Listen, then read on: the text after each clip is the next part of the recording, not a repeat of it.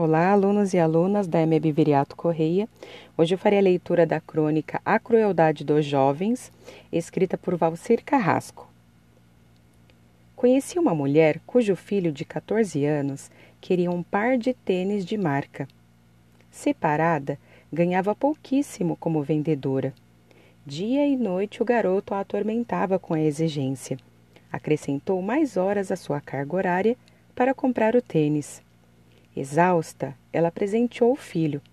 Ganhou um beijo e outro pedido. Agora ele queria uma camiseta da hora.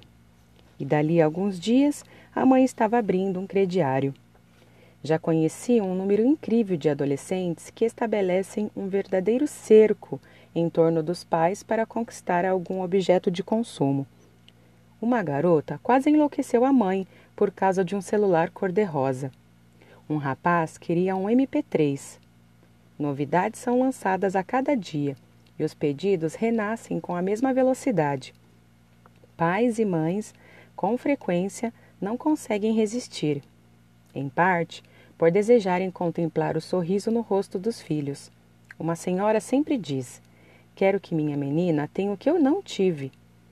Pode ser, mas isso não significa satisfazer todas as vontades. Muita gente é praticamente chantageada pelos filhos.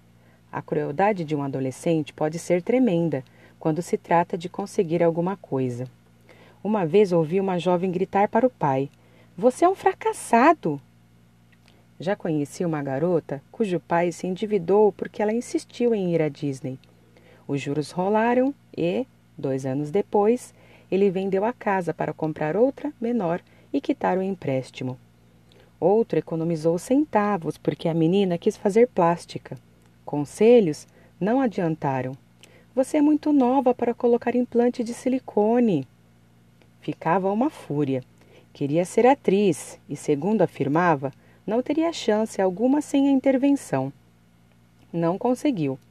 Hoje trabalha como vendedora em uma loja.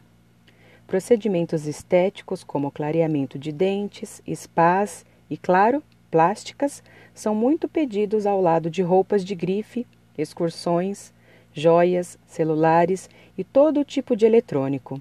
É óbvio que o jovem tem o direito de pedir. O que me assusta é a absoluta falta de freio, a insistência e a total incompreensão diante das dificuldades financeiras da família. Recentemente, assisti a uma situação muito difícil. Mãe solteira, uma doméstica, conseguiu juntar, ao longo de anos, o suficiente para comprar uma kitnet no centro de São Paulo. Vou sair do aluguel, comemorou.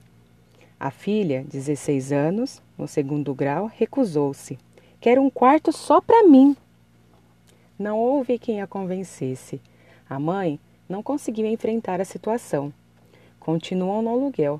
O valor do apartamento subiu e agora o que ela tem não é suficiente para comprar mais nada. Muitas vezes os filhos da classe média estudam em colégio particular, particular ao lado de herdeiros de grandes fortunas. Passam a desejar os relógios, as roupas, o modo de vida dos amigos milionários. De repente, a minha filha quer tudo o que os coleguinhas têm, até a bolsa de grife. Uma coisa é certa: algumas equiparações são impossíveis. A única solução é a sinceridade.